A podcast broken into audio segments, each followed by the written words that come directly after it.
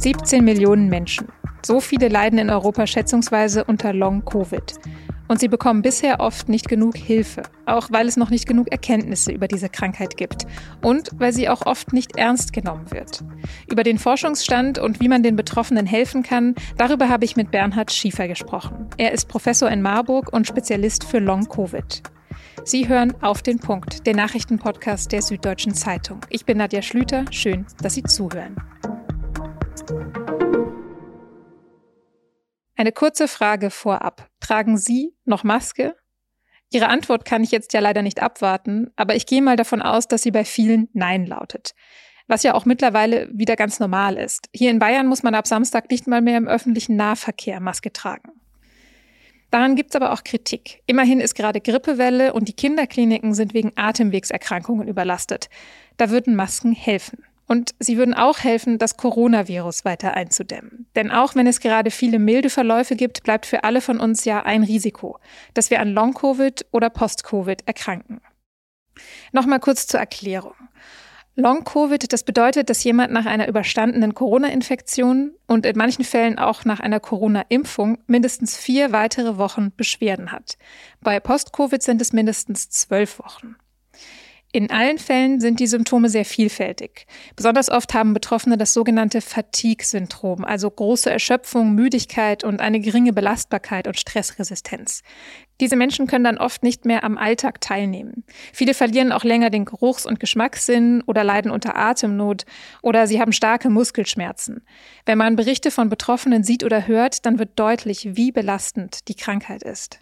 Ich bin, wie ich noch fit war, Halbmarathon gelaufen. Und heute ist die kleinst, der kleinste Weg schon wie ein Marathonlauf. Ich merke dann, wie mir das Blut in den Kopf schießt. Ich habe Schweißausbrüche, mein Körper zittert. Ich habe auch an, in den Beinen oder in den Armen dann Muskelzuckungen. Konzentrationsschwierigkeiten, Merkfähigkeit ist nicht mehr gegeben. Ja, und so ein Taubheitsgefühl im linken Arm und im linken Bein. Die Weltgesundheitsorganisation schätzt, dass 17 Millionen Europäerinnen und Europäer von Long-Covid betroffen sind. Für sie ist es oft schwierig, Hilfe zu bekommen, weil die Krankheit eben noch so neu ist und die Forschung noch am Anfang steht. Zwar gibt es in vielen deutschen Städten mittlerweile Long-Covid-Ambulanzen, aber da einen Termin zu bekommen, das dauert oft lang, weil der Andrang so groß ist. Viele Betroffene kämpfen außerdem damit, dass sie oft einfach nicht ernst genommen werden, dass ihr Umfeld, aber auch Mediziner und Medizinerinnen davon ausgehen, dass die Beschwerden nicht körperlich sind, sondern rein psychosomatisch. Was ist da dran und wie kann man den Betroffenen helfen? Darüber habe ich mit Bernhard Schiefer gesprochen. Er ist Direktor der Klinik für Kardiologie am Universitätsklinikum Marburg und auch an der interdisziplinären Post-Covid-Ambulanz in Marburg beteiligt. Herr Schiefer, wer kommt zu Ihnen in die Ambulanz? Also wer ist besonders häufig von Long- und oder Post-Covid betroffen? Ganz häufig betroffen sind es vor allem junge Frauen, die mit Impfung in seltenen Fällen und sehr häufig nach Infektionen völlig aus dem Leben gerissen sind mit äh, den typischen Long-Covid-Symptomen. Wenn das Ganze dann ein bisschen länger dauert, nach zwölf Wochen spricht man dann von dem sogenannten Post-Covid-Syndrom. Das sind Menschen, die sind schwer, auch in ihrem Alltag kompromittiert, äh, kaum noch dem Beruf nachgehen können, häufig, leider auch häufig äh, Begleiterkrankungen haben. Männer sind da in, mit äh, ungefähr einem Viertel der Patienten, so wie wir das im Moment überschauen, nicht so häufig vertreten. Bevor wir auf die Behandlung zu sprechen kommen, würde ich gerne noch mal eins weiter rauszoomen und fragen, wie der Stand der Forschung aktuell ist. Also was wissen wir über Long-Covid und was wissen wir nicht? Wir wissen, dass Long-Covid eine Immunerkrankung ist. Was wir wissen, ist, dass sie über Monate in Organen persistieren kann, im Herzen, im Magen-Darm-Trakt, vor allem in den Darmzotten, wir wissen, dass ein Mikrobiom, eine, also die, die Dysbalance des, der, der normalen Erreger im Darm eine große Rolle spielen. Was wir wissen, ist, dass Sekundäreffekte auf die Nerven gehen und das vermittelt wird über wahrscheinlich über diese kleinen Gefäße, die die Nerven umgeben. Das ist aber schon sehr viel Spekulation da drin. Was wir wissen, ist, dass es eine Endothelerkrankung ist. Das heißt, die Innenhaut der Gefäße ist in irgendeiner Weise kompromittiert. Und wir wissen, dass bei einem bestimmten Typen an Long-Covid-Patienten die sogenannte Epstein-Barr-Virus-Reaktivierung eine große Rolle zu spielen scheint und die damit verbundene Leberschädigung.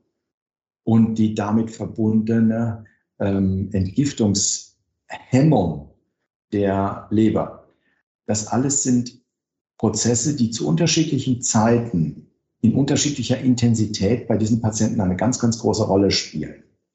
Und wir können zum jetzigen Zeitpunkt nicht sagen, welchen Patienten man wie, wann, mit was standardisiert behandelt. Dazu fehlen große Register, die Patienten sammeln und diese Patienten dann auch entsprechend zu der Zeit X einer Behandlung zu führen.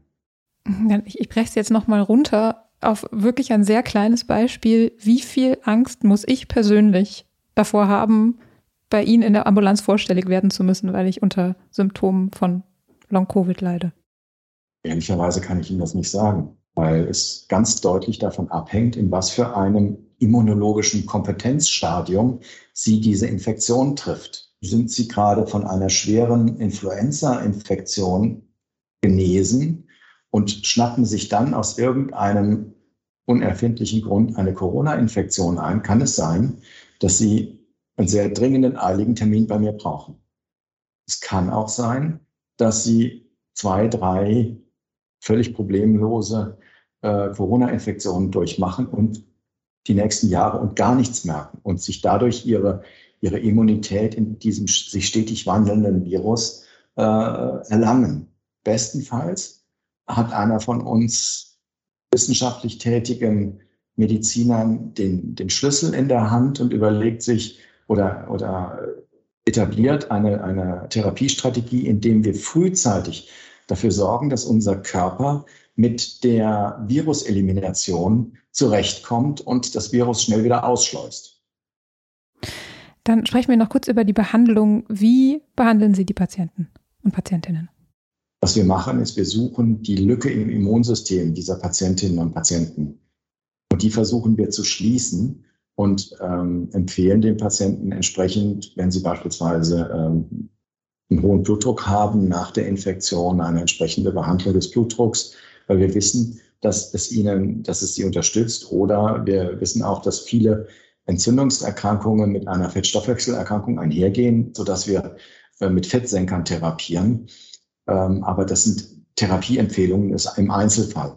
Stringent ist, der Körper muss für einen Moment runtergefahren werden in Bezug auf Exposition zu Allergenen, Exposition zu immunologischen Prozessen, wozu ja auch eine, eine Allergenexposition gehört. Allergene sind solche Dinge wie Schimmelpilze, Milben, ähm, Gluten. Ähm, das, das dringend zu vermeiden, indem man eine histaminarme Diät beginnt. Und allein das führt bei vielen Patienten schon dazu, dass eine Erleichterung der Symptome sehr zeitnah eintritt. Bei vielen allerdings, die lange, lange diese Erkrankung haben, nehmen sie die ähm, Infizierten der ersten Welle aus diesem, aus dem Winter 2020, die haben diese Symptome ja jetzt schon über zwei Jahre. Und da fällt es uns sehr schwer, einen, ein Therapiekonzept zu entwerfen, wie man mit diesen Patienten umgeht. Patientinnen oder Betroffene generell, die hören oft auch von ihrem Umfeld, aber auch von Medizinern und Medizinerinnen, die Krankheit sei eigentlich nur psychosomatisch. Was sagen Sie, wenn Sie das mitbekommen, wenn Sie das hören? Völliger Quatsch. Ist aber meine persönliche Meinung. Rein wissenschaftlich gesprochen muss man sagen, wenn das Spike-Protein als, als eines der wichtigsten Antigene, die das Virus hat, unseren Körper überflutet, werden bestimmte sogenannte neurohumorale Systeme blockiert, in die Dysbalance getrieben. Ausdruck dafür ist, dass diese Systeme, die sehr ausgeprägt sich im gesamten, in allen Gehirnarealen wiederfinden, dass die mit Viruspartikeln sich auseinandersetzen und damit fälschlicherweise aktiviert werden und damit es zu den, den wildesten Veränderungen auch im Kopf kommt. Insofern haben diese Menschen, ein, äh, die Betroffenen, ein neurokognitives Defizit? Ja. Und sie haben, sind aber auf kein, also so, so ist wenigstens unser Verständnis, sie sind jetzt nicht psychiatrisch erkrankt, sondern das ist ein Teil der Erkrankungs, des Erkrankungsphänotyps. Würden Sie sagen, psychologische Unterstützung für die Betroffenen ist trotzdem wichtig? Brauchen sie. Sie brauchen auch die neurologischen Kollegen. Es ist wichtig, dass man auf das Defizit dieser, dieser Patienten hinweist. Auf der anderen Seite, es ist nicht nur das Problem. Auch diese, diese Patienten haben auch ein Problem mit ihrer Atemmechanik. Das wissen wir schon, seitdem wir die ersten Corona-Patienten von unserer Intensivstation runtergenommen haben. Wir haben festgestellt, dass die neu lernen müssen zu atmen, die Patientinnen und Patienten.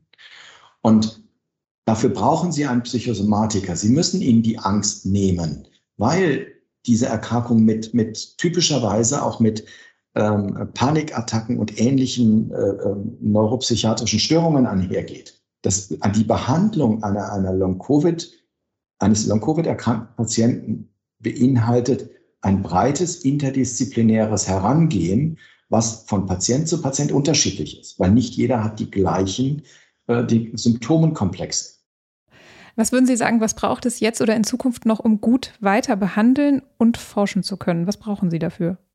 Wir brauchen Strukturen und wir brauchen Geld für klinische Studien. Das ist im Vergleich zu dem, was diese Patienten im Moment volkswirtschaftlich uns kosten, ein, ein sehr geringer Auf, Aufwand. Wir brauchen Strukturen, dass die Patienten nicht nur in Marburg sondern, und, oder in Berlin oder in Erlangen, sondern ähm, bundesweit Anlaufstellen haben von Spezialisten, die sich damit beschäftigen. Wir brauchen die Interaktion mit hausärztlichen Kollegen, fachärztlichen Praxen und den universitären Schwerpunkt, Ambulanzen, ähm, so wie wir das bei uns in Marburg, ähm, glaube ich, ziemlich gut leben. Wir brauchen jetzt tatsächlich Commitment der Politik, sich der wissenschaftlichen Aufarbeitung dieses Long-Covid-Problems zu widmen. Und das kann nicht nur äh, an, an einzelnen, an einem Standort stattfinden, sondern das ist etwas, was tatsächlich bundesweit stattfinden muss. Und da wäre mein Credo in Richtung einer Long-Covid-Initiative des Bundes, wie man tatsächlich diese Erkrankung beherrscht. Denn sie wird uns lange, lange, lange beschäftigen. Vielen Dank für das Gespräch und Ihre Einblicke. Ganz herzlichen Dank.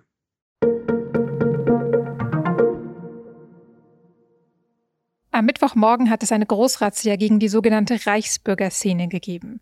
3000 Polizeibeamte und Beamtinnen waren im Einsatz und haben in elf Bundesländern 25 Personen festgenommen.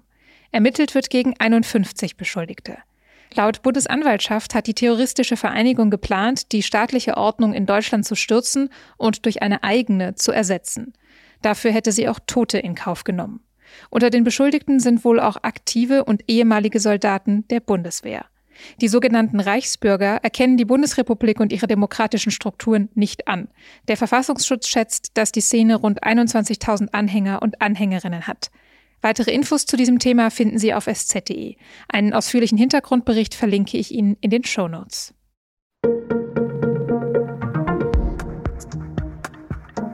Zum Schluss noch ein Hinweis für Sie. Am Donnerstag ist zum zweiten Mal der bundesweite Warntag. Ab 11 Uhr testen dann Behörden und Einsatzkräfte verschiedene Warnmittel.